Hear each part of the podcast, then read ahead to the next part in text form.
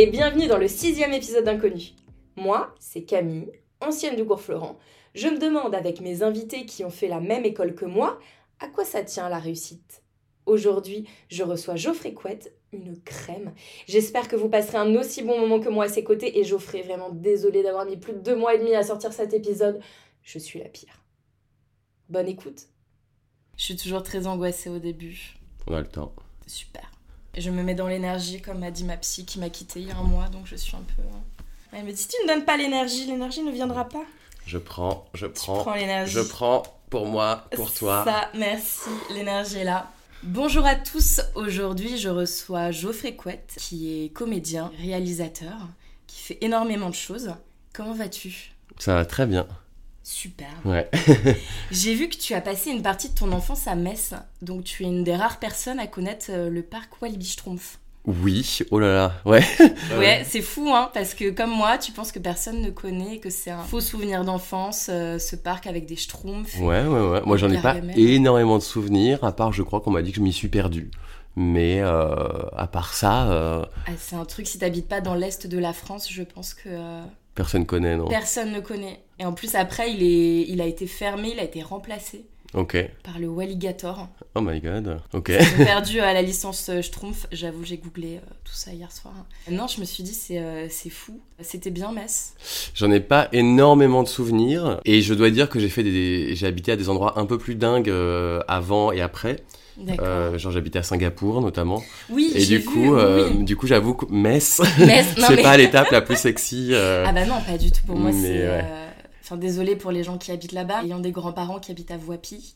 Ouais. Euh, à part la fête de la fraise, euh, j'avoue que euh, j'ai eu des vacances. Ouais, très le, la fête de la Mirabelle, les montgolfières, des trucs comme ça. Oui, le zoo d'Amnéville. Ouais. Je sais pas si t'étais allé au cinéma, ils avaient fait un cinéma 3D. Ils avaient fait, mais c'était un truc, je crois qu'à 10 ans, c'était la première expérience. Voilà, qui était lancée en France et t'avais un, un, espèce de, de, film en 3D.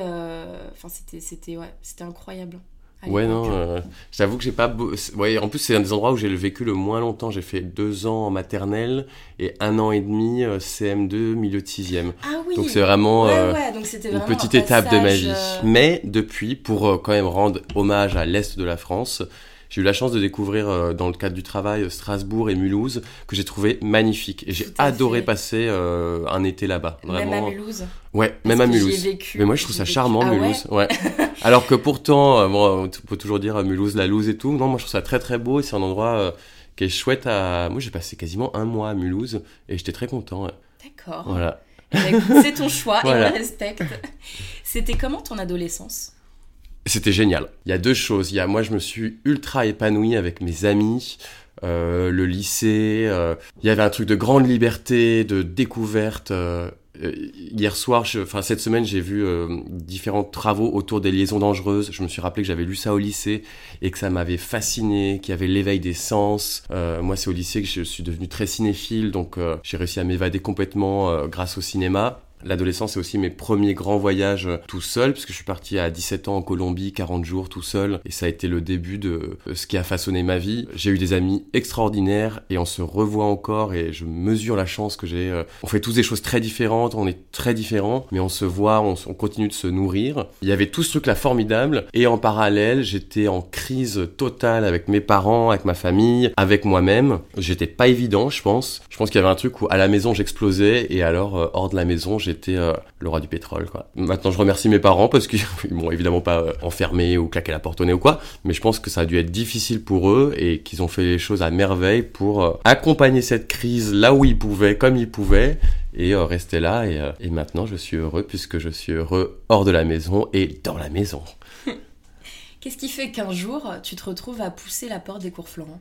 Eh ben mes parents, encore une fois. en fait, euh, c'est drôle parce que je fais du théâtre depuis que je suis tout petit. J'ai toujours voulu être comédien, mais euh, en fait, j'avais pas prévu de faire ces études-là. Moi, je voulais plutôt faire euh, une formation scénario ou script en visant la Fémis, lycée Guisto à Nantes puis la Fémis. J'ai pas été accepté. Du coup, je me suis inscrit à la fac, mais un peu inscription tardive, donc euh, je me suis retrouvé en, je crois, lettres modernes, parcours théâtre, Mm. ce qui n'était pas spécialement ce que je voulais faire. Et euh, en parallèle, mes parents, pour mes 18 ans, m'ont offert un stage d'été au cours Florent. Et moi, je suis allé un peu comme ça, euh, comédie musicale, et euh, énorme coup de foudre. Du coup, j'ai été pris à l'issue du stage, bon, un peu comme tout le monde, parce Oui. que c'est une, c'est une offre d'a- d'appel, hein, c'est tout le monde est pris Mhm. et voilà. Et je me suis inscrit au cours Florent à la rentrée, en parallèle de la fac. Et en fait, au bout de deux semaines, moi, je, je prenais toutes les options à Florent, donc j'avais plus de temps pour la fac. Et puis la fac, ça m'avait l'air vraiment déprimant. J'avais envie de ce truc euh, d'encore plus de liberté, de pouvoir choisir les livres que je veux lire, de pas être. euh, Moi, j'avais pas envie à cet âge-là de euh, Zola, de euh, ces Oui, choses-là.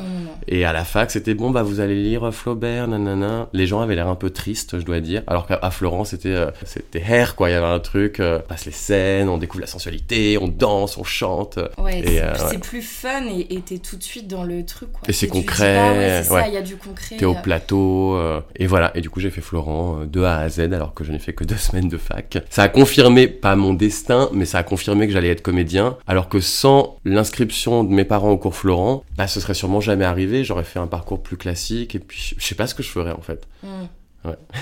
et c'est quoi ton meilleur souvenir De Florent? Florent, ouais, de ton cursus? Euh, mon meilleur souvenir du cours Florent. Ça peut être hmm, une scène, ça peut être un professeur, ça peut être une œuvre euh, que t'as découvert là-bas. Il y en a plein, plein, plein. Spontanément, euh, en fait, peut-être euh, en troisième année. Bon, j'ai adoré la deuxième année parce qu'elle était très formatrice. Je trouve les, les examens et tout avaient un truc, avaient vraiment des- une visée pédagogique. euh, là où la première année, c'est un peu on pose des bases. euh, voilà, la deuxième était très formatrice. Mais euh, la troisième année, avec ce truc de TFE, donc travaux de fin d'études, où beaucoup d'élèves montent leurs pièces. Moi, j'en ai, j'ai monté euh, Rent, la comédie musicale. Puis j'ai joué dans plusieurs. Mais il y avait un truc de euh, début d'autonomie, euh, début d'univers et tout. Et je sais pas, je pense à ça. Je me dis, j'ai bien aimé ce moment où euh, tu commences à y croire, à, à- à développer ton truc à toi et à, et à sortir ce que tu veux sortir aussi de toi. Et tout ça dans un confort total de l'école. C'est-à-dire que c'est pas comme maintenant écrire une pièce, essayer de la vendre, Hmm. machin. Ah oui, oui, Il y avait un truc où tu savais que six mois après, tu avais une salle, on jouait que deux fois, donc évidemment, nos 50 places étaient remplies les deux fois, Oui. euh, et tu pouvais monter une pièce avec... Moi, bah, du coup, moi, j'ai monté une pièce avec huit comédiens, euh, une comédie musicale américaine dont j'aurais jamais les droits de ma vie si je voulais la Mhm, monter, dans une salle, dans la grande salle Max Ophuls et tout. Donc, il y avait un truc euh, créativité euh, sans limite, quoi. Tu dis dans une interview que tu t'en fiches d'être considéré comme un acteur de film gay. Est-ce qu'on t'a déjà proposé des rôles d'hommes hétéros? Ah ouais, souvent. Ouais. Ouais, ouais, bien sûr. ouais. Ouais, bien sûr. euh. En fait, c'est ma... ce sujet-là, il est particulier parce que le fait d'avoir fait des films gays, le fait d'être identifié comme comédien gay ou interprète gay, euh, ça m'a permis une certaine émergence quand même. C'est-à-dire que c'est quand j'ai cap... quand j'ai assumé d'être gay et de jouer des rôles de gay que les gens, euh, par accointance d'univers, m'ont proposé ces choses-là. Donc je pense que le, le fait d'avoir euh, une singularité, même si c'est pas le bon terme, mais ou d'être dans une minorité, ou d'être Oui. ça permet l'émergence. Après, personne n'a envie d'y être enfermé, mais je trouve pas euh, que le fait d'être gay soit enfermant, puisque le fait d'être gay ne signifie rien à part, euh, dans mon cas, être un homme qui aime les hommes. Tout mais je veux fait. dire, je peux être caractériel, doux, agressif, père de famille, orphelin, euh, flic. Mm, mm, mm. je veux dire, ça, ça ne, ça n'est limitant en rien, quoi. Ça, Donc, ne, ouais, ça ne dit rien, ça ne dit rien Exactement. de toi et je trouve ça bien tant mieux que ce soit ouais. pas enfermant parce qu'on pourrait se dire dans ce cinéma une fois que tu as fait un, deux, trois rôles où tu es considéré comme homme, homme gay, on, on va pas t'imaginer dans autre Non, chose et qu'on puisse le faire, euh, ouais. oui, je trouve. Et puis, mieux. Moi, je je suis pas encore au point d'être lassé d'avoir des rôles qui partagent cette sexualité-là. Vraiment, je pense que je peux encore en faire Mm. 15 avant d'être blasé par ça. Mais non, c'est pas limitant. Et, et c'est un peu le truc, le premier truc à dire. Mais euh, on ne dit jamais ça aux gens. euh, T'as fait 5 rôles hétéro, euh, ça va. Ouais, ça va, t'en as pas marre. Ou alors, faudrait faire un sur deux. Enfin, c'est Ouais. absurde, quoi. Donc, ouais. euh, non, non, je trouve ça. Après, pff, si on me demande de refaire le même, euh, la même façon d'être gay que dans le film d'avant, ça, ce serait dommage. Mais personne le fait. Et personne n'a envie de proposer à un comédien de refaire la même chose. Je pense que chaque réalisateur ou metteur en scène a envie d'avoir son apport, son regard là-dessus. Donc, euh, non, non, c'est pas un problème. euh, et c'est même plutôt une fierté, je dirais. Tu t'es formé en tant que réalisateur au festival Kino. Ouais. C'est quoi ton pire souvenir de tournage? Dans ce cadre-là Et si tu peux nous expliquer ce que c'est le festival euh, Alors, Kino euh. Kino, en fait, c'est un mouvement, c'est un collectif qui est euh, mondial de gens pros et amateurs qui ont envie de faire des films, qui ont envie de d'expérience et qui se retrouvent. euh, alors, soit c'est euh, il y a une projection tous les mois et puis chacun a un mois pour faire un film sur un thème donné, sur un sujet. Soit euh, c'est ils font des cabarets, donc par exemple pendant neuf jours à Berlin avec des gens qui viennent du monde entier, comédiens, techniciens, amateurs, et pendant neuf jours ils font des films qui sont projetés tous les quatre jours. Donc il y a un truc d'expérience très immédiate, euh, de crash test aussi, c'est-à-dire que tu fais un film. Moi je sais que le premier que j'ai fait c'était à Berlin justement, et je crois que j'ai fait 32 films. Bah, alors des trucs qui durent euh, 30 secondes, de, de tous les tous les registres, hein. des trucs où tu tournes toute la nuit, des trucs où tu passes dans un couloir, on te dit ah bah attends j'ai besoin de quelqu'un qui pousse la porte, bon bah tu pousses la porte, merci au revoir. Mais bon après après euh, au bout des 9 jours tu regardes les tes 32 films, moi il y en a 25 où je suis très mauvais. Mais du coup c'est une, vraie révélation et c'est pas grave, il y a pas d'enjeu, on est là pour s'amuser, pour essayer. Donc là c'était hyper formateur. Et alors mon pire souvenir de Kino, bon c'est compliqué parce que je y a un contexte très très amical, très festif. Oui, non, non, c'est pas pour dénoncer quelque chose ou. euh, mais juste voilà, ce truc où c'est vrai que des fois, pour, pour l'avoir fait, t'acceptes un projet et puis tu te Tu rends te compte retrouves dans une que galère. tu te retrouves dans une galère monstre, que t'as pas du tout envie qu'il y ait ces images-là de toi Ah qui oui. existent quelque part. Et euh, même si le projet peut paraître bien, c'est vrai que des fois, même euh, au niveau technique, quoi, ça. Bah, pff, après, par exemple, maintenant, j'en fais un peu moins et ça me manque parce que parce qu'il y a truc amical puis très formateur, mais ayant eu des expériences euh, pro, je voudrais pas être condescendant, mais euh, c'est dur pour moi des fois d'être sur des plateaux où j'ai une meilleure maîtrise de tous les postes.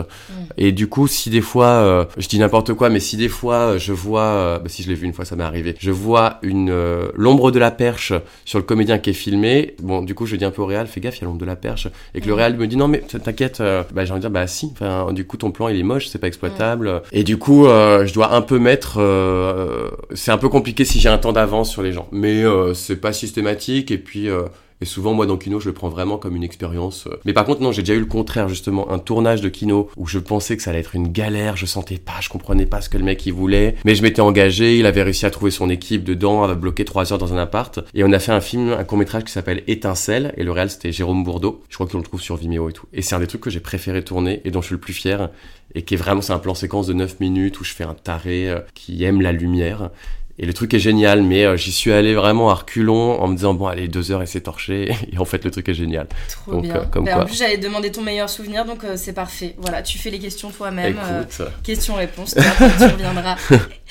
En 2020, tu rajoutes une corde à ton arc en te formant à la réalisation de documentaires. Pourquoi? En fait il y a eu plusieurs choses. Déjà donc il y a eu donc ça vient du confinement. Il y a eu le confinement. Après le confinement j'ai eu besoin de, de, de liberté, de voyage, d'horizon. Donc j'ai acheté un petit vélo euh, sur le bon coin à 50 balles, euh, pourri, une épave, bloqué en vitesse 3, donc le truc vraiment galère euh, qui fait bien les cuisses. Et j'ai fait euh, 500 km en Allemagne comme ça à l'arrache, où j'ai dormi au camping, chez des gens, aussi à l'hôtel, en Uber. Enfin vraiment un truc, euh, voilà, je fonce, euh, je, je, je trace la route quoi. Et j'ai adoré ce truc-là et ça m'a un peu euh, réouvert les yeux sur le monde, sur tout ce qu'il y a de beau, les rencontres, des moments plus durs. Donc il y avait un vrai truc sur la réalité vs la fiction. Je me suis dit c'est intéressant quand même de s'intéresser à la réalité. Puis on sortait du Covid, qui est un truc euh, franchement dans la, la fiction on aurait eu du mal à imaginer un confinement mondial quand même. C'était assez incroyable, tragique mais incroyable. Donc il y avait un truc sur la réalité et le documentaire aussi parce que euh, j'avais vraiment euh, besoin de changer le sens de la caméra, de plus être moi filmé sur moi, mais de pouvoir euh, filmer d'autres personnes, m'intéresser à d'autres histoires. Même si au final en faisant du documentaire on parle quand même de soi, mais je trouvais ça bien de mettre le focus sur autre chose que sur moi. Je trouvais ça bien euh, dans mon rapport à moi-même. Et aussi, c'était pas mal de, euh, en tant que chef de projet, de partitionner et de pas être sur mon domaine à moi. C'est-à-dire que de me dire, je suis un interprète de théâtre, de cinéma, et je suis un réalisateur de documentaire. J'ai des envies de fiction en réalisation aussi, mais je trouvais ça assez agréable de partitionner, et l'équilibre, il est encore là, et je trouve ça vraiment euh, chouette, quoi. C'est des domaines différents, c'est des rencontres différentes, et mine de rien, les deux se nourrissent. Donc, euh, voilà, c'est une corde que j'adore. Bah oui, parce qu'en plus, c'est ça. Moi, j'avais noté la question suivante c'était est-ce que tu as eu envie de mettre la lumière sur les autres, de raconter d'autres histoires? Parce que c'est ça, Ah il y a des moments, je pense, dans notre vie où on se dit ok, je fais un, je fais un projet, mais je suis pas au centre. Et ça reste hyper intéressant. Ah ouais. Euh, même si moi j'ai eu ce truc là avec le podcast où on me disait mais oui mais bon pourquoi on parle pas de toi? Euh, du coup c'est pas intéressant alors que bien sûr que si Bah oui, il y a oui, toujours ta patte il y a autre chose t'apprends ouais quelque chose euh, Ah ouais, plus, ouais, moi je trouve ça hyper important de. Et puis ça fait du bien à soi parce que comédien c'est quand même un métier très narcissisant, je trouve. Mm. Et euh, on sait pourquoi. et c'est- On n'est pas, for- les gens sont pas forcément des monstres d'ego et tout, mais bon, euh, tu vas parler de ta façon d'avoir interprété telle émotion. Tu as envie d'avoir des retours sur la façon dont tu as fait ci, etc. Enfin, c'est quand même moi, moi, moi, moi, moi. Et c'est- c'est bizarre quand même. Enfin, Mm. même si on, on en a besoin. Enfin, mais. pff, du coup, euh, ouais, ouais, moi je trouve ça important bien de consacrer une partie de ma vie, c'est peut-être un peu gros, une partie de ma semaine en tout cas, euh, à autre chose qu'à moi, quoi. Et après, c'est bizarre parce que dans le documentaire, du coup, moi, je- bah, j'en prépare, j'en tourne en ce moment, et tout le temps, tout le temps, on te demande, euh, mais qu'est-ce que ça dit de toi? Et t'es là, Mm. moi, j'ai envie de dire, mais justement, j'ai envie- j'ai rien envie de dire sur moi. Je veux prendre un sujet hyper loin de moi, mais en fait, tu te rends compte que, euh, bah, c'est quand même, ça parle de toi, quoi. Ça veut toujours dire quelque chose Ouais. au fond. Même Bah si ouais. tu le sais pas, même si tu le découvres plus tard. euh, Ouais, ouais. Et quand tu trouves, c'est là que, que ton sujet devient intéressant, en plus. Parce qu'il devient personnel et... euh, Tu dois réaliser ton premier documentaire sur le thème du corps et tu penses aux colleuses, ces femmes qui collent des messages qui dénoncent les violences faites aux femmes et les féminicides sur les murs. D'où te vient cet engagement féministe? Eh ben, je suis devenu féministe euh, quand j'ai vécu à Marseille pendant deux ans, où euh, en fait j'étais en coloc avec, on était cinq, et j'étais en coloc avec trois filles. Donc c'était la coloc euh, géniale, marseillaise qu'on peut imaginer, avec des gens qui sont aux beaux arts, euh, où là un jour tu peins le salon, puis le lendemain tu fais une énorme fête. Enfin, Mhm. Vraiment une coloc géniale. Et un jour je me souviens qu'on a traversé, euh, je pense la Canebière, euh, j'étais avec les trois justement, et que j'ai vu qu'elles se faisaient siffler, appeler tous les 4 mètres. Et genre ah ouais c'est particulier, j'avais jamais fait gaffe. Elles me disent mais Geoffrey. Euh, nous, c'est, enfin, c'est tout le temps, c'est tous les jours, c'est toutes les minutes. Donc ça, c'était un premier euh, éveil, je dirais. Et puis après, en fait, on s'est inscrits tous ensemble à un atelier de twerk. Moi, je pensais aller à un cours de danse. Et en fait, c'était vraiment, euh, c'était des cours de trois heures et c'était une heure de, euh, de- d'échauffement, une heure de discussion sur le corps. De, c'est pas parce que je twerk, donc je, je pense que tout le monde sait ce que c'est, mais c'est, c'est vraiment secouer ses fesses. C'est pas parce que je twerk que c'est un appel à être touché, à être. Ça peut être le cas, mais dans ce cas-là, demande-moi mon consentement. Mm, mm, mm. Euh, donc il y avait vraiment une discussion sur euh, je peux être en mini short et bouger mes fesses sur ton nez si je te donne pas le droit tu n'as pas à toucher quoi si je te le donne ça, tu peux te servir aussi mais il y a un truc de consentement Oui. de respect euh, comment dire avec des gros mots mais euh, je peux être euh, une salope vertueuse. Enfin voilà c'est un peu ça quand Ouais, même ouais, ouais. et donc donc voilà c'était et après et après on, on apprenait à twerker. Et on arrive à twerker maintenant tous mes colocs. Mais euh, ça a été ça ce moment-là vraiment d'éveil et puis d'éducation à ce que c'est le féminisme. Et après j'ai rencontré Clivia qui est dans mon documentaire qui était ma voisine d'en face à Paris. Et avec qui on a eu des grandes grandes discussions là-dessus. Et euh, je dois dire que le fait de faire un documentaire permet toujours d'aller dans des endroits qui ne seraient pas accessibles normalement et du coup il y avait un truc de bah du coup euh, moi je suis pas censée être colleuse puisque souvent c'est en Mhm. non mixité choisie Oui. mais avec le documentaire, la porte s'ouvre. Et du coup, euh, c'était euh, formidable de d'avoir le droit de venir. Même si y a- on a le droit, hein, c'est pas c'est pas interdit, il y a pas de règles, c'est un Oui. mouvement qui est très ouvert. Mais du coup, il y avait quelque chose de pouvoir aller là où j'aurais pas le droit dans ce contexte-là. Bah, c'est ça, je me demandais si t'avais trouvé facilement ta place au final. Ben, ça a été toute la recherche en, et en repérage. C'était dans le cadre de la formation, donc c'est un repérage tournage qui a duré euh, un mois et demi. Mais euh, euh, on a cherché nos places. Moi, je l'ai cherché. J'essaie de vraiment rester euh, discret, de pas de pas me mettre en avant. Et je crois qu'en fait, ce qui est, ce qui est chouette dans ce film-là, qui a plein de cicatrices visibles, Mhm. ce qui est chouette, c'est qu'on sent que je trouve ma place aussi au fil du film. Et c'est ce qui fait qu'en fait, ce film parle aussi de moi. C'est-à-dire qu'on sent aussi un, euh, un réalisateur qui petit à petit euh, trouve sa place dans l'intimité. Du coup, les personnes que je filme sont aussi plus à l'aise pour révéler des choses très personnelles. Et c'est un vrai échange. Et ça a été une quête incroyable. Et c'est ce qui fait que j'ai un appétit total de ça maintenant. euh, De se dire, euh, à, la fin, à la fin de ton film, t'es aligné avec ton sujet, ton personnage, ce que tu défends. Et tout au long, t'es un peu sur des œufs. hein, tu sais pas trop. Mhm. Mais euh, ouais, ouais, c'est une bonne. euh, Mais, mais en fait, c'est comme, comme les rôles. C'est-à-dire que quand tu arrives en répète, tu te dis, oh là là, c'est loin de moi, c'est une galère. Et puis en fait, euh, au fil du travail, tu te dis, non, en fait, oui, le personnage, il est à tel trait, etc. Mais en fait, c'est, je, je peux être comme ça parfois. Ça s'aligne au fur et à mesure. Quoi. Ah non, on le sent vraiment dans le documentaire qu'au début tu observes, t'es un Ouais. peu de loin et que peu à peu, quand tu sens que tu peux approcher, Mm. et elle aussi, on sent qu'elles s'ouvrent, Ah, qu'elles comprennent, ouais, qu'elles acceptent ta présence, qu'il y a quelque chose, voilà, où c'est bon. Mais elles sont incroyables. hein. Et moi, je trouve que. Et en plus, c'est ça qui est trop bien dans le documentaire, c'est que franchement, et parce qu'on était 10 élèves dans ce stage, donc tout le monde a fait des films différents, Mm. Et en fait, tu mesures que la générosité, elle est partout, elle est chez tout le monde. Et vraiment, tu te dis, euh, Oh, c'est incroyable parce qu'on s'est tous intéressés à des gens différents et tous ces gens ont ouvert leur, co- leur cœur, leur corps, leurs, leurs histoires. Tout le monde a un trésor en soi, mais vraiment tout Mm. le monde, quoi.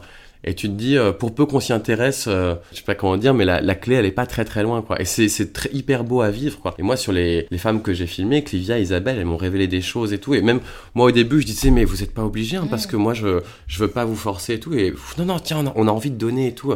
C'est hyper, euh, c'est hyper riche. Oui, cette plongée dans l'intime, elle est. Ouais. euh, c'est un vrai cadeau qu'on te fait. En même temps, elle, le- elle le dit, c'est une délivrance Exactement. ouais. pour elle de, bah, de coller ce message, de C'est d'en parler, thérapeutique. d'être là. euh, c'est- c'est c'est touchant la sororité qui est Mm. entre elles. Quand elle euh, pose sa main sur sa jambe, à la fois pour la sécuriser parce qu'elle colle et à la fois parce qu'elle sait qu'elle est en train de coller son témoignage. Voilà, et que c'est dur, euh, c'est dur pour elle. C'est passante aussi, Mm. qui, qui passe devant le collage et qui la plupart du temps, et ça j'ai trouvé ça génial parce que je, je me demandais toujours qu'est-ce qui se passe? Est-ce que les gens sont hargneux? Parce qu'on voit souvent que les collages sont arrachés.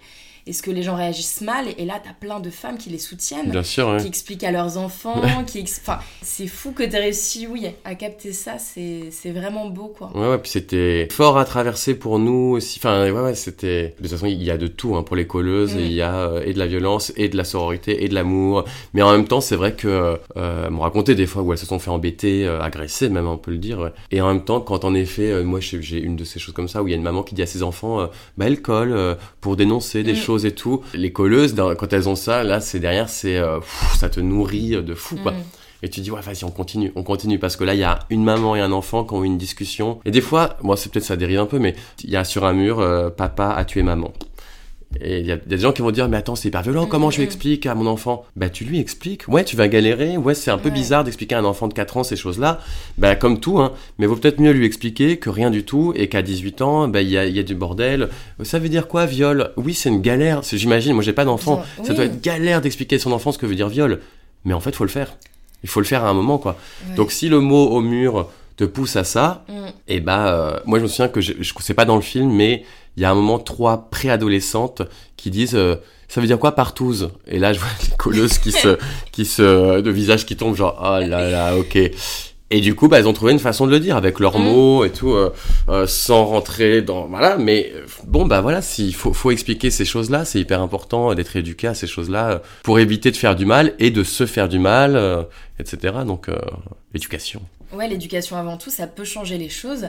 Puis moi, je me dis, il suffit que bah, on parle de, de viol aussi à la télé, dans les journaux. Enfin, ils peuvent tomber sur ce mot euh, partout, quoi. Mm. C'est pas que les collages. En Là- plus, ouais. Là, c'est parce que, ouais, on a envie de mettre la faute là-dessus, et comme elles le disent, bah oui, on l'écrit dans la rue pour que euh, ça soit là, que Ouais, ça soit visible, et qu'on arrête, comme souvent, de, de détourner le regard et de dire non, mais voilà, c'est bon, on n'en parle pas. c'est Bien sûr. Et moi, je sais que quand, euh, même encore maintenant, moi, chaque fois que je vois un collage, je lis, j'imagine ce qui se passe et Mm. tout. Et des fois, je me dis, mais allez, quoi, ces mecs agresseurs, harceleurs, euh, ils les voient ces messages ou est-ce qu'ils arrivent à ne pas les voir? Est-ce que, qu'est-ce qu'il faut faire? Est-ce qu'il faut faire encore plus grand? On est quand même sur un A4 par lettre, quoi. je dis, mais qu'est-ce qu'il faut faire, quoi? Est-ce qu'on doit marquer le mot viol sur la tour Eiffel ou euh, arrête de me siffler pour que, euh, là, tu, tu te, moi, je me demande et je, bah, j'espère que les gens y réfléchissent. Et moi, je trouve qu'il y a plein de messages dans, que je vois des colleuses où je me remets en question, où je me dis, ah ouais, mais peut-être ce truc que j'ai fait il y a 10 ans, c'est peut-être pas terrible. Mm. Ah mince, peut-être que j'ai mal parlé à telle personne. Peut-être que j'ai forcé telle chose. Ah, ou peut-être qu'on m'a forcé à telle chose. Mais je trouve que je- chaque fois, je- j'essaie de les recevoir comme un truc très concret et pas juste un slogan. Waouh, c'est beau, c'est bien écrit, quoi. Mm. Et j'espère que, euh, que ça fait ça pour tout le monde. Oui. C'est mon vol plus cher. Il y a vraiment une résonance derrière. Ouais. que ça pose question à, à certains hommes, parce que si ça te dérange, si ça te met mal à l'aise, c'est qu'il y a une raison. Bien C'est sûr. ouais, pour ça que, que ça doit exister. Et après, il y aura toujours ces personnes qui vont les arracher, qui veulent pas que ça existe pour une raison ou une autre. Moi, je me demande, je me demande hein, à chaque fois euh, pourquoi? Ouais. Pourquoi quelqu'un passe et se dit non, j'arrache, euh, j'arrache euh, ce message, j'arrache deux terrible, lettres. ouais. c'est- C'est c'est terrible de pas respecter ça, mais. euh, Ah oui, puis en plus très souvent avec l'argument de ça salit les murs, mais balance les Oui. papiers par terre. Oui. Donc tu te dis bon, Ah ouais, non, Ouais. Tout autre sujet. Euh, tu racontes que tu as été surpris par le scénario des crevettes pailletées. Tu t'attendais à un tel succès? Alors, euh, ouais, moi j'étais hyper surpris par le scénario quand on l'a reçu, euh, le 1 en tout cas. Je me disais, Ouah, je sais pas du tout ce que ce que c'est. euh, euh, moi, le rôle qu'on me proposait était loin de mon univers parce que euh, personnage très truculent, mais avec une certaine vulgarité, PD flamboyant, génial, mais il avait un truc. euh, euh, provoque et moi je parce que des fois mes amis se moquent de moi parce que je dis non c'est loin de moi Euh, moi je peux être provoque je peux être mais je suis j'ai pas cet humour celui du personnage Ouais. exactement dans la vie Du coup, j'étais surpris du scénario. Euh, euh, j'étais très challengé par ce que j'avais à faire. Et quand on tournait, euh, honnêtement, moi, je, on savait pas si on faisait euh, Little Miss Sunshine ou euh, qu'est-ce qu'on a fait au bon Dieu. Vraiment, le, le, le, le panel était, euh, on large. savait pas où on était. Et je crois que on, finalement, on est vraiment au milieu des deux, euh, qui est un truc très populaire, mais quand même film d'auteur. Euh, Il y a de l'humour très efficace et puis quand même de l'humour plus pointu. Il y a un véritable univers.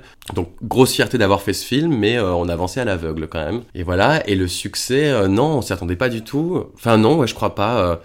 Et c'est chouette. Moi, je suis hyper fier de euh, d'avoir fait une franchise qui est très identifiable. Euh, Ouais, ça a été une belle surprise, ce succès. euh. Et on a vécu tellement de choses grâce aux crevettes. Enfin, on a monté les marches à Cannes, on a fait des plateaux télé. Moi, je me suis retrouvé pour le 2, mais à chanter du Britney Spears et du Julien Clerc sur Culture Box. Enfin, et enfin des trucs euh, comme des étapes comme ça où tu Oui. te dis ça on l'a fait, ça on l'a fait. Donc euh, non, c'est chouette, c'est une très belle aventure. Quoi. Et surprise aussi qu'il y a un deuxième volet où vous vous êtes dit euh, non, ça tombe sous le sens, c'est un tel succès, faut y aller. Alors nous, on est que comédiens, donc euh, c'est pas nous qui sommes responsables de ça, mais on nous l'a dit assez vite. Et après, euh, donc ils nous ont dit, on pense aux deux, est-ce que t'es ok? Donc on a tous dit euh, à fond, évidemment. Fallait quand même voir le scénario, Oui. et le scénario du 2 est génial. Et moi, quand j'ai reçu le scénario, j'ai lu, je dis mais attends. C'est incroyable de réussir aussi bien le scénario d'un Mhm. 2. Et C'est des films très très différents. Le 1 a quelque chose de feel good movie, très léger, euh, un peu bricolé, mais, euh, mais très charmant. Le 2, on est dans un vrai film euh, plus profond, plus politique, plus sombre. Et c'est hyper intelligent de ne pas avoir refait la même chose. Et donc, euh, moi, je, ça aurait été facile de faire un mauvais 2, et je trouve que c'est un très très bon 2. Quoi, Oui. donc, euh, Il est surprenant parce qu'il est, il est engagé, il dit beaucoup de choses, il Mm. est très touchant et euh, pareil, je savais pas du tout à quoi m'attendre. Je me disais faire un 2. Mmh. Et, et au final, non, non, très, Ouais, non, une très trop bonne surprise. ouais. Puis en plus, c'était chouette parce que dans le 1, euh, comme c'est que des personnages en couleur, dans le 1, on, on montrait un peu, euh, euh, pas, pas la carapace, mais le, le costume. Mhm. Et puis dans le 2, pour tous les personnages, on va creuser, et moi notamment le mien, qui n'était pas ultra développé dans le 1, dans le 2, c'est ok, qu'est-ce qu'il y a derrière les paillettes?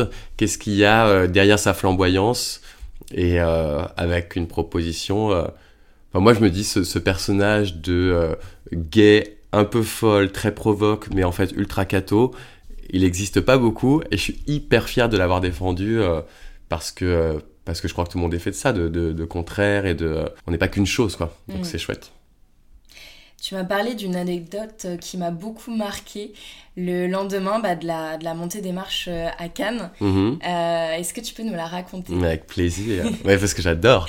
J'adore aussi, ça me parle beaucoup. Mais en fait, ouais, il y a donc donc pour les crevettes 1, on est le film sort un peu avant le festival de Cannes et donc il nous invite les crevettes pailletées à euh, faire une montée des marches à Cannes officielle et tout. Donc euh, donc on passe tous euh, quatre jours à chercher les costumes, machin et tout.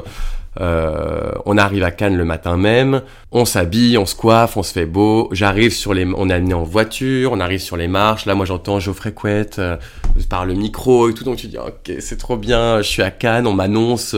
Hop, on fait nos photos tous ensemble, on monte les marches, on regarde le film. Moi, je suis dans une, euh, donc je sais plus, euh, c'était quel film? Bon, un film italien.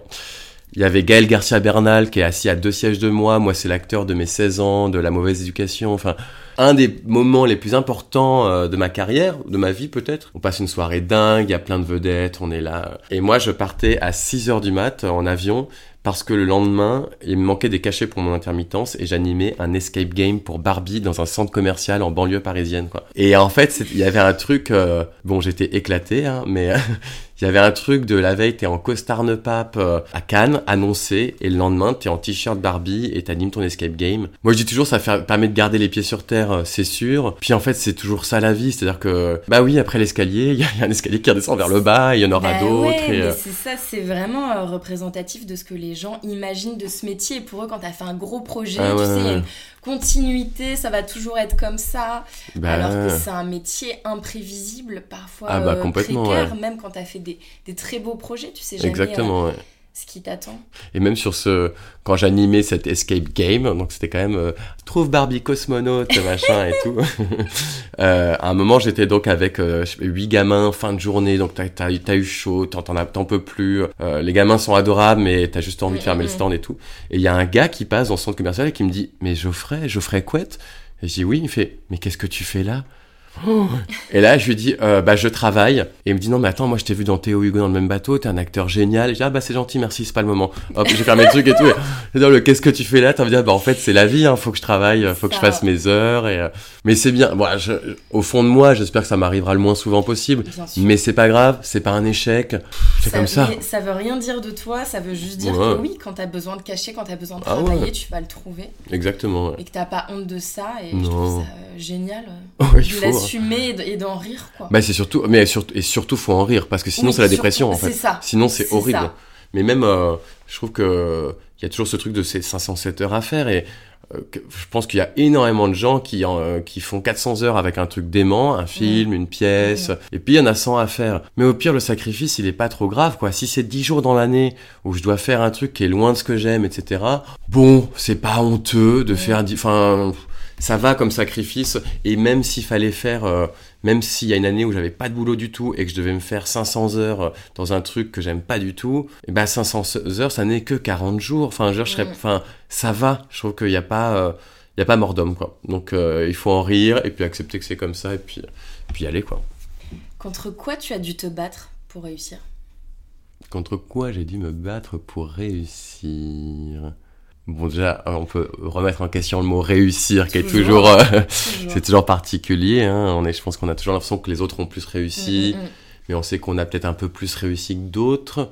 Contre quoi? Mais j'ai pas l'impression de me battre, en fait, euh, ni d'avoir dû me battre. Euh, je pourrais dire contre moi-même, mais c'est faux. C'est peut-être plus avec j'ai dû me battre pour réussir. Et en fait, moi, je pense que c'est quand euh, la notion de plaisir total. Il y a eu un, voilà, il y a eu un moment où je me suis rendu compte que, en tant qu'acteur, je ne joue pas beaucoup. C'est-à-dire que je ne tourne pas euh, tous les jours de la mmh. semaine, je ne joue pas tous les soirs au théâtre et qu'en fait, un casting, une audition, c'est, et ça c'est un conseil que je donne souvent, un casting, une audition, c'est mine de rien une occasion de jouer.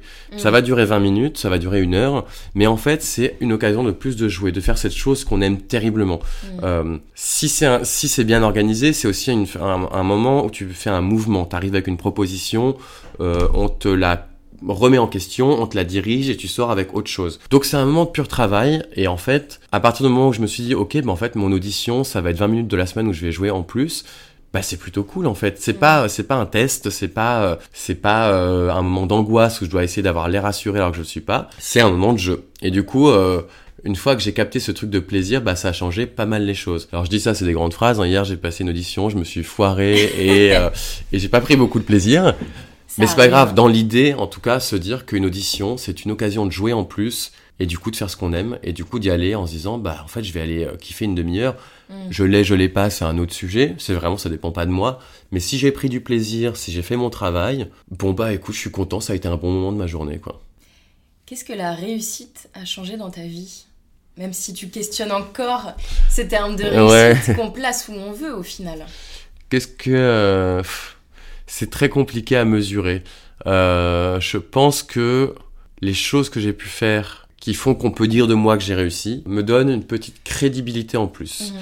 Et par exemple, euh, les crevettes pailletées, il y a peu de gens qui l'ont vu, en fait, enfin, il y a mhm. beaucoup de gens qui l'ont vu, mais pas tant que ça.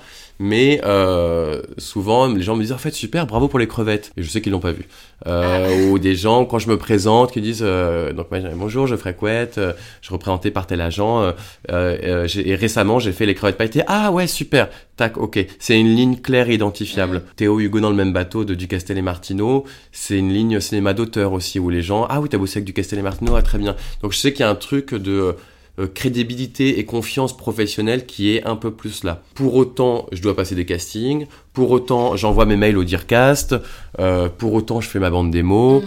pour autant, là, j'ai pas de travail dans les... à partir du mois de mai. Enfin, il y a... tout est à construire quand même, je sais pas. Mais euh, voilà, et puis après, peut-être un truc de confiance personnelle non, et de tranquillité, c'est-à-dire que quand tu as déjà décroché un truc ou deux, c'est moins frustrant de pas décrocher les suivants, parce que tu sais que tu as déjà eu un peu, t'as déjà un peu goûté à ça, quoi t'as déjà une chance. Et, tu, et, puis ça rassure un peu quand tu l'as eu, tu te dis bon, j'ai fait ce projet, j'ai pas eu le suivant.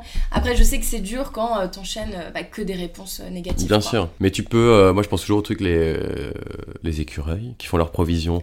en fait, t'as un peu cette provision là quand même. Que du coup, si tu quand t'as jamais découvert, c'est des métiers durs et puis des fois c'est 10 mm. ans, 15 ans avant d'avoir accès à un truc vraiment chouette. Moi, je sais que là, j'ai eu tous les 2-3 ans un truc un peu dément. Mm. Euh, qui venaient pas de moi. Euh, donc, je peux m'y raccrocher ponctuellement quand même. Mm. Peut-être ça, ça change ce truc-là. euh, J'ai des provisions. Elles s'amenuisent, mais j'ai des provisions. Très bien. Pour moi, si on se dirige vers ce métier, c'est que notre ego prend de la place et a besoin d'être nourri. si ton ego devait habiter quelque part, ça serait dans un pop-corn ou dans une salle de cinéma. Mais ça veut rien dire cette question. Euh, euh, dans une salle de cinéma, je mange pas trop de popcorn. Alors je vais répondre de façon très concrète, quoi que ça veuille dire. euh, c'est, c'est... Est-ce, que ton... Est-ce que ton ego est tellement énorme qu'il tient dans un, dans Ah. un petit grain de pop-corn? Ou, ou est-ce qu'il est, ou est-ce qu'il est parfois, euh, il se déploie, il a besoin d'énormément de place? Bah, pff, moi, Ça peut j'ai aussi changer hein, d'un jour à l'autre. J'ai Euh, pas l'impression d'avoir beaucoup d'ego, mais je suis hyper susceptible. Alors, euh, ça doit raconter un truc quand même. Ah, pff, bah, faudrait demander aux gens qui sont autour de moi, en fait. Je suis quand même, moi, je pense que j'ai de l'ego, mais j'ai beaucoup d'autodérision. Donc, je le deal bien, quoi. Et puis, les, je pense que les, euh, les quelques fois où j'ai pu avoir un ego euh, mal placé, j'ai tellement eu honte de ça. mm. Euh, et par exemple, souvent, je- en fait, et ça s'est calmé assez tôt. Quand j'ai, en sortant du cours Florent, donc moi, je fais mon travail de fin d'études. On a eu plusieurs prix. Moi, j'ai eu un prix d'interprétation et tout. Et en fait, méga grosse tête. J'étais trop content. J'étais la star du cours Florent. C'était super. Puis derrière, en fait, j'ai pas eu de boulot. Enfin, derrière, pendant, pendant un an, euh, c'était la galère. Euh, euh, fallait faire de l'événementiel pour travailler et tout. Donc là, je me suis dit, bon, bah, c'était bien d'être la star de cours, mais tranquille, tout est à construire, quoi. Et du coup, euh, je crois que j'abuse pas là-dessus. Ouais, j'espère. Qu'est-ce qui, selon toi, mène au succès? Bien se connaître. Et puis, euh, être en phase, être tranquille, être heureux. C'est tout bête, hein, mais euh, évidemment que plus ça marche, plus on peut-être non, peut-être plus on a ça, je sais pas, mais ouais, peut-être une forme d'apaisement. Et en fait, je- mm, c'est compliqué, mais c'est à dire que moi j'ai l'impression que au début j'étais à fond, j'envoyais des mails tous les jours, j'écrivais à tout le monde, tac tac tac, réseau réseau et tout. Mm. Et maintenant, euh, je suis plus tranquille. Et par exemple, euh, quand j'ai des soirées pro, euh, des je sais pas, des sorties de films et tout. En fait, moi j'adore danser par exemple. Donc je suis plus sur le dance floor à danser avec les gens que je connais Mm. que à côté du bar à discuter parce qu'il y a tel producteur qui est là, tel Ouais. réalisateur. Peut-être ça me fait un peu défaut, mais en même temps, je me dis, je pense que euh, on va plus me repérer en disant putain, ce mec, il est à fond sur la piste de danse, il a l'air cool et sympa, que euh, ce mec qui dit ah oui, et prochainement, je vais jouer là-dedans et ah, j'adore ce que tu fais, tiens, prends ma carte de visite. Il y a un truc de tranquillité euh, et du coup, plus t'es tranquille, plus t'es au bon endroit et plus euh, Ouais, peut-être plus t'attires le désir que quand t'es trop volontaire. euh, c'est... Oui. On est tous volontaires à 20 ans, je pense, hein, et c'est normal, mais euh, quand ça se détend un peu, quand t'as moins la dalle aussi, Oui. tu fais un peu plus envie, euh, peut-être ça. je sais pas, je réponds un peu à côté peut-être, mais, Non, mais pas du tout. mais euh, ouais, quelque chose comme ça, quoi. Le bien-être, bah le yoga, du coup. Le voilà. yoga, deux fois par semaine. voilà. Les noix du Brésil, enfin Ouais. tout ça, quoi. À ton humble avis, pourquoi moi je n'ai pas réussi? Ah, la question horrible. T'avais, elle était Euh, horrible à chaque euh, fois. euh, je euh, regardé. bah, elle. déjà, déjà, je ne peux pas dire si tu as réussi ou pas réussi. Euh, elle est terrible cette phrase parce qu'il y a un truc au passé en plus. Euh, Oui, et, qui, et que, et que je, je- pour moi, c'est- je dis toujours que c'est un constat. Tu vois, au jour, euh, voilà, au jour actuel, aujourd'hui, je n'ai pas euh, réussi dans le sens où je ne vis pas de ce métier Mhm. et je n'ai pas fait de, de grandes choses dernièrement. C'est, c'est pas quelque chose. euh, je ne m'avoue pas vaincue ou je me Mhm. dis pas que voilà, ça y est, ma chance est passée. Non, non, c'est plus euh, un truc de là maintenant, aujourd'hui. Bah non, je peux pas dire que, euh, que j'ai réussi. Mais parce que, en fait, je pense que c'est. Ça peut. c'est- Alors. C'est compliqué de répondre, hein, c'est très compliqué. Sachez tous les gens qui écoutaient que c'est très difficile. Je suis actuellement en souffrance. Non, euh, je pense que c'est aussi un truc de. euh, euh, souvent, il y a ce truc qu'on veut faire euh, réussir quand on rentre tous au cours Florent à 18 ans, Mm. c'est euh, devenir, devenir Meryl Streep. Mm. C'est devenir un acteur avec des rôles de ouf, dans des films de ouf et tout. Donc ça, on avait tous euh, le, même, le même point de vue à 18 ans. Et je pense qu'à 18 ans, on pensait tous être le meilleur acteur ou la meilleure actrice du monde. Moi, il y avait un truc où euh, je pensais au fond de moi, je galérais sur le plateau, hein, en travail, Mhm. mais je savais que je pouvais tout faire. quoi. Et puis, et puis après, le temps passe, et puis tout le monde prend des chemins un peu différents. C'est-à-dire que euh, tout le monde n'est pas devenu euh, le meilleur acteur, la meilleure actrice du monde. Euh, Il y en a qui sont devenus chanteurs, il y en a qui sont devenus réalisateurs, il y en a qui sont devenus assistants, il y en a qui sont devenus qui font de la radio. Et je pense que euh, en affinant ce chemin, chacun va vers sa réussite à lui Mm. mais qui est pas celle qu'on avait fantasmée à 18 ans. euh, et donc, euh, je dirais peut-être ce qui fait que tu n'as pas réussi, c'est que tu n'avais pas encore, par exemple, fait ce podcast. Parce que pour moi, il y a un truc de... euh, moi, quand- enfin, en plus, on se rend compte dans ce cadre-là, il y a, pour moi, il y a un truc de réussite que j'admire beaucoup. Tu es en train d'a- d'accomplir une chose qui est personnelle, euh, au bout de laquelle tu vas. Et ton chemin, c'était peut-être plus ça, plutôt que d'être Meryl Streep. Oui. Et après, faut, faut arriver à trouver, euh, à s'accorder à ça. Mais il y a une raison pour laquelle tu fais peut-être plus ça aujourd'hui que d'autres choses, Mhm. qui est que c'était peut-être plus à ça que tu étais destiné, quoi. Et donc, tu es sur le chemin de la réussite. Je te laisse donc me poser la dernière question. Alors, je vais la poser et après, je vais l'expliquer. D'accord. Ce qui te laissera un petit temps euh, Très bien, de, réponse, réflexion. euh, très bien, allons-y. Et, et ça va vraiment dans la continuité de ce qu'on vient de se dire. C'est, j'avais bien réfléchi pour la formuler bien. T'inquiète. Quel est le truc concret que tu n'as pas fait pour accomplir ton rêve ou ton truc un peu ouf? Je m'explique. Euh, moi, je rêve de jouer un jour dans ma vie avec Pierre Richard. Euh, je peux appeler l'univers, je peux mettre des bougies, hein, mais Mm. concrètement, ça me fera pas jouer avec Pierre Richard. Je peux le dire dans un interview sur deux. Ouais. Voilà. Ça, c'est mon truc un peu fou. Je rêve, je rêve Mm. de jouer avec Pierre Richard. Le truc très concret, si je réfléchis, bah, je peux écrire un court métrage pour Pierre Richard et moi. Ça, je pense que ça va Mm. m'apporter euh, un truc très court, de 3 minutes, euh, un truc, voilà, je, je, peux, je peux écrire quelque chose et lui envoyer et lui dire, voilà, j'ai écrit cette chose pour, pour vous, est-ce que je l'ai pas encore fait? Mm. si ça se fait jamais, je ne peux m'en vouloir qu'à moi-même parce qu'en fait, j'ai même pas essayé. Donc, je vois pas quel réalisateur pourrait dire, bah attendez, Geoffrey Couet et Pierre Richard sont faits pour. ah, Enfin, Super euh, idée. Pierre Richard n'est pas réalisateur. Mhm. Je veux dire, lui, il va pas me dire Geoffrey, viens jouer avec moi. Donc moi, euh, c'est à moi. Et, et ce truc est concret, c'est-à-dire que Mm. c'est pas compliqué. Enfin, il faut du talent, mais je, veux dire, je, je crois que je peux écrire un truc joli, euh, je peux lui envoyer et ouvrir un dialogue. Et cette ouverture de dialogue, pour moi, ce sera déjà une réussite. Me dire, Mm. au moins, j'ai essayé. Donc, quel est le truc très concret que tu n'as pas encore fait pour réaliser ton rêve ou ton truc un peu ouf? Bon courage. Bon courage, merci. Euh, ben, je, je pense qu'il y en a pas mal et c'est vrai que j'ai eu beaucoup de fois dans ma vie cette question un petit peu de euh, bah ouais qu'est-ce que t'as pas fait ou qu'est-ce que tu pourrais faire encore pour que les choses bougent, avancent? Il y a les basiques, il y a euh, la bande démo. Tu vois, Mhm. que je n'ai pas faite, que je pourrais euh, tourner euh, facilement pour euh, démarcher, me trouver euh, un nouvel agent et que les choses bougent euh, clairement, être plus présente aussi sur les réseaux sociaux parce qu'on sait que maintenant ça passe beaucoup par là, que les gens ont besoin de, bah, de voir qui tu es au-delà d'une photo de book euh, où t'as posé, où c'est retouché, où t'es mise en avant. De, voilà, ils cherchent souvent des personnalités. Je dirais, je dirais ça, peut-être peut-être m'investir plus, être plus présente, être plus dans l'action. J'ai peut-être trop attendu qu'il y ait des choses qui se passent. Il y a eu un moment, c'est pour ça aussi ce projet de podcast. C'était important parce que euh, ça se concrétisait, se passait quelque chose. Quand on, me- bah, on me demande en soirée qu'est-ce que tu fais en ce moment, je peux dire ça. Ça Mmh. existe, c'est là, c'est palpable.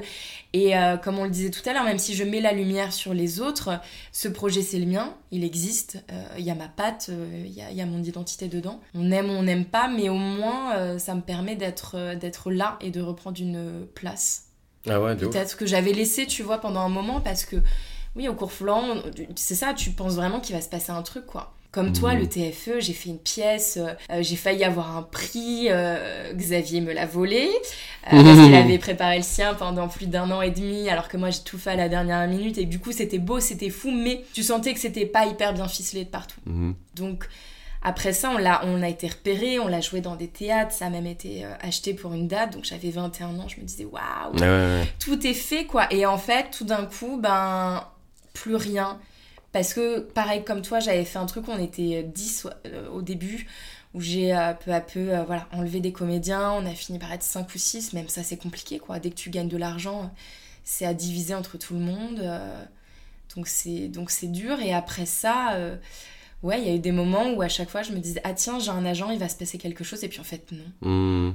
Alors peut-être que oui, j'ai- pas dû faire euh, euh, assez de, de relance euh, avec, avec des photos, avec des vidéos, avec des euh, coucou je suis là, des projets. Même c'est vrai qu'il y a beaucoup de gens qui faisaient leurs propres projets. Les Ouais. courts-métrages, les, les spectacles, le stand-up, tout ça. et alimenté bien sûr par de la, par de la peur. hein Toujours. par de la peur, tu vois, de, de, de, de faire le mauvais choix, de me dire ah merde, j'aurais jamais dû faire ça, on va me considérer comme ci, comme ça, on m'appellera plus. Mais de toute façon, ne t'appelle pas. Donc à la Oui, limite, oui. fais-le. Comme ça, au mieux, il y a une bonne surprise. Au pire, ça change rien à ta vie. Mais euh, ouais, ouais, cette peur, euh, j'ai l'impression que bah, tous les comédiens euh, n'ont pas ça. Euh, cette, cette, euh, ouais, ce, syndrome de l'imposteur, cette voix dans la tête qui te dit tout le temps, constamment, ne le fais pas, ne le fais pas, c'est nul. Ou quand tu le fais, ouais, de, de oh là là, oh là là, c'est mhm. terrible, c'est nul. Mais moi, je trouve, par exemple, tu vois, parce que t'es es parti de la bande démo. Mm. En fait, la bande démo, moi, moi là, j'ai assez d'images et du coup, j'arrive à en faire. Mais à chaque fois, je me dis, en fait, ce qu'il faut que je fasse, c'est que je prenne mes deux autres potes qui n'ont pas de bande démo. On part en mm. week-end, on se trouve une baraque quelque part. On vient chacun avec cinq scènes qu'on a écrit, des monologues de 20 secondes. On se les tourne en se marrant avec nos téléphones. En plus, on s'en fout. enfin, les, les téléphones sont de très bonne qualité maintenant. Et, euh, et puis se dire, bon, moi j'ai envie de jouer quoi? J'ai envie de jouer un prêtre. Euh, j'ai envie de faire un truc. Euh, j'ai envie de faire un homme d'affaires, une scène de négociation mm. et, et, un truc marrant où je fais des pompes en parlant anglais. C'est comme ça. Hop, on les tourne les trois. On se fait un week-end. En plus, on profite d'un week-end sympa et tout. Et à la fin, tac, on monte chacun nos bandes démos, mais même pas sur Premiere ou Final mm. Cut. Hein. on les monte sur iMovie enfin les logiciels de base. Et à la fin, t'as un truc de 1 minute 30 mm. où c'est ce qu'il faut, t'as passé un bon week-end. Mm. Si c'est pas bien, bah, c'est pas grave, t'as pas, pris un gros risque, t'as mangé des moules et puis voilà. Non, mais tu vois, il y a un truc. Euh, en fait, le truc, il est pas si loin. Euh, par contre, si, euh, par contre, repousser mille fois en se disant non, mais je vais attendre parce que j'ai tourné ce petit truc dans, pour TF1 qui peut être pas mal. Et puis en fait, j'ai que deux scènes, donc c'est pas assez pour une bande démo, je vais attendre. bah non, mais en fait, on le fait jamais. Donc il faut arriver à très concrètement, c'est se dire, euh, ok, c'est qui les deux copains avec qui j'ai envie de faire ça, que ça peut amuser? Quelle maison on loue? Est-ce qu'on prend la maison de ma grand-mère ou est-ce qu'on loue un truc sur Airbnb? Est-ce qu'on va en Bretagne ou à Metz? Et puis euh, et à quelle heure on part quoi? En fait, c'est presque aussi, euh, faut le voir comme aussi joyeux que ce truc-là. et voilà, la vie est belle. et ben on va finir sur ça. Merci beaucoup. Bah, avec plaisir. C'était émouvant. C'est vrai? Ouais ouais, mais non mais si, oh. c'était émouvant puis. Ah, on a tous quand même nos, perspectives de où est-ce que c'est la réussite et tout. Et, ah oui. c'est. En fait, c'est quand tu. Quand tu enfin, moi, ça me dérange pas que ce soit enregistré tout ça, ah mais quand tu parles de toi, là, comme ça et tout, je te vois regarder au loin avec l'œil qui brille, genre. Euh, un, peu, euh, je passe à côté, je suis passé à côté, je suis en train. Moi, je trouve qu'en faisant ça, euh, du coup, il y a un truc d'épanouissement et de. non, voilà, on l'attrape, on la ramène et puis. Mais oui, qui existe. Non, mais comme tu dis, en fait, ça manque de concret parce qu'on attend toujours que ce soit parfait on attend toujours la, meilleure des, façons de le faire et du coup on le fait pas. Alors que alors que c'est très beau quand c'est imparfait et que c'est pas à nous de juger en plus bah euh, quand on dépose euh, le paquet quoi. Après bah c'est les gens qui regardent qui qui voient des choses même dans nos photos. Je sais que des fois on cherche toujours la photo on se trouve le plus beau. En fait, elle va paraître inintéressante euh, c'est pas du tout directeur de casting et c'est pas du tout nous. Et... Mais c'est la vision qu'on a des choses qui bah peuvent être comme ça et qui nous, qui nous brime énormément. Bah ouais. Même, euh, tu vois, le truc de parfait. Euh, je me souviens une fois où je faisais ma relance, euh, donc des mails à tous les directeurs de casting. et j'envoyais, j'avais écrit mon petit mail et tout. C'était il y a un petit moment. Et j'ai écrit, je commence par Bonjour, comme dirait le petit prince, nanana. et je relis ça deux ans après. Et, du coup, il y avait certains dircas qui sont mes amis et tout. Et je leur dis, j'ai envoyé ça, mais c'est ridicule, quoi. Je dis, mais pourquoi j'ai fait ça? Oui, mais c'est pas grave, écoute, je le ferai. mais en même temps, je sais pas, à chaque fois, je retourne sur ce truc. Comme dirait le petit prince, l'essentiel, c'est de participer. bon, bah, c'est pas grave. L'essentiel, c'est que j'avais envoyé mon mail avec les photos. En fait, c'est pas grave. Et qu'en fait, à ce moment-là, ça te paraissait bien, ça te paraissait juste. Et je crois qu'il faut, faut pas s'en vouloir. Euh, parce que moi, tu l'as fait? C'est bah, ça. Et peut-être qu'il y a quelqu'un qui va se dire, oh, le petit prince, oh, j'adore. Ou alors, oh, oh il est un peu mièvre, mais en même temps, j'aime bien. J'adore. Ah, bah, je vais penser à lui pour ce rôle. C'est vrai, j'imaginais pas du tout là-dessus. Bon, fera pas le flic, mais mais euh, non, mais tu vois, il y a un truc quoi. Il dit non, faut envoyer, faut envoyer. Des fois, moi je trouve on a des petites montées d'hystérie ou de, un gros mm. truc de poésie, quoi. Ah, faut envoyer et puis euh, et après t'es content, tu l'as fait. Puis si tu rougis un peu d'avoir fait un truc, tu peux. Moi je trouve faut le dire, faut dire non mais c'est nul le mail que je vous ai envoyé, pardon. J'ai euh. honte deux ans après, excusez-moi, j'ai été si tarte. Comme dirait le petit. Mais je sais plus ce que c'était en plus parce que j'aime bien tout le monde. Enfin, le petit prince. Oui, mais, oui, en plus. Mais c'était genre. Il euh, n'y a pas de honte. Comme dirait. Mais c'était pas on ne voit on ne voit qu'avec le cœur. L'essentiel est invisible pour les yeux. J'espère que euh, t'as pas lâché ça quand même. Euh. Comme dirait le petit prince, ceci est un chapeau. Et donc voici mes photos. ok, merci. Erase this mail. ah, faut, faut foncer sans se prendre la tête, avec humour. Très bien. J'espère que tout le monde a noté cette phrase comme mantra. Ouais. Et bah merci beaucoup, Geoffrey, d'avoir participé à ce podcast. Et voilà, l'épisode 6 touche à sa fin. Encore merci pour votre fidélité et comme d'habitude, on lâche les 5 étoiles si ce n'est pas fait sur Deezer, Apple Podcast, Spotify. Vous pouvez même prendre le portable de votre mec, de votre meuf, de tous les gens autour de vous et aller mettre les 5 étoiles à leur place. Ils le verront pas et moi ça me fera toujours plaisir et ça me fera monter aussi dans le classement des, des podcasts. C'est ça que je fais, un podcast. Et encore merci à Fous aussi pour la créa visuelle. Je vous dis à bientôt. PS, le prochain épisode, c'est moi